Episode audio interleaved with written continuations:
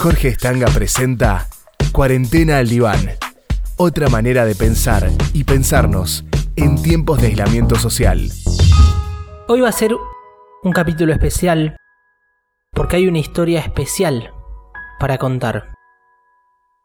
El gran Eduardo Galeano decía que no estamos hechos de átomos, sino que estamos hechos de historias. Y si de historias se trata, el psicoanálisis nos enseña que todas las historias, en algún punto, terminan siempre hablando de amor. Y hoy vengo a compartirles, a contarles una historia de amor.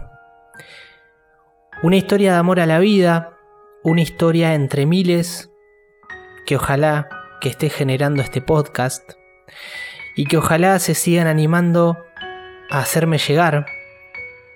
Porque como charlaba el otro día con un querido amigo, estos podcasts, podríamos decir, apropiándonos de una frase, que están hechos desde ningún lado del mundo a todos los rincones del mundo. Ese es el poder de la red.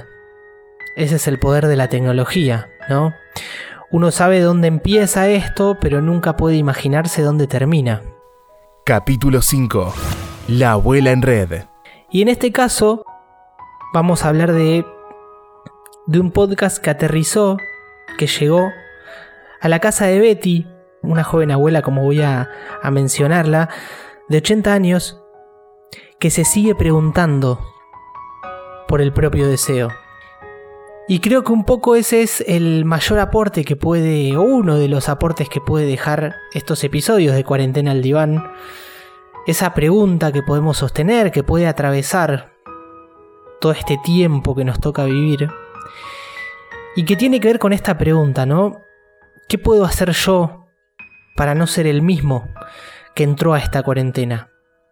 ¿Qué puedo hacer yo en este paréntesis que se nos presenta en forma de aislamiento para intentar que el que salga no sea el mismo que el que entró. Obviamente que la pregunta apunta a todas aquellas cosas que cada uno desee rectificar, calibrar, repensar, reperfilar, repreguntar, ¿no?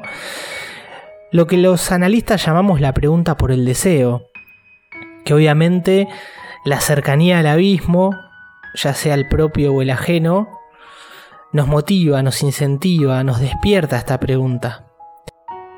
Sin caer obviamente en el imperativo de la productividad, en esta exigencia autoimpuesta de tener que hacer algo con esta cuarentena, aprovecharla y demás, y dándole lugar, como leía el otro día en página 12, al elogio de la pereza, a permitirnos la fiaca también, pero sin dejar en algún punto y en algún momento de hacernos esta pregunta. ¿Qué puede hacer cada uno desde su lugar, desde su circunstancia, para intentar una transformación, para intentar que el que salga sea distinto a aquel que entró? ¿No?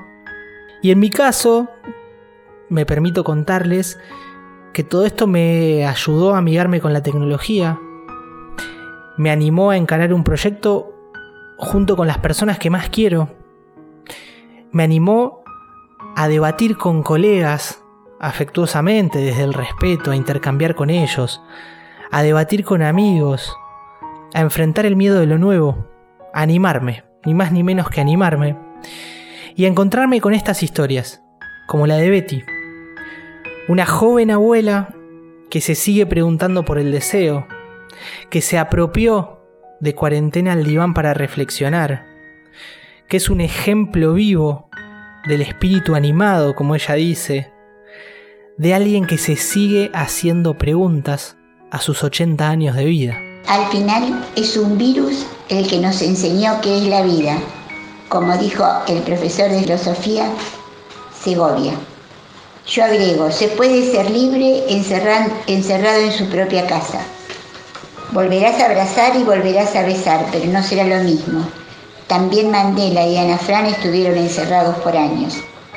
Tu devolución, que me movilizó y agradó, me hizo ver la necesidad de presentarme, porque no soy anónima.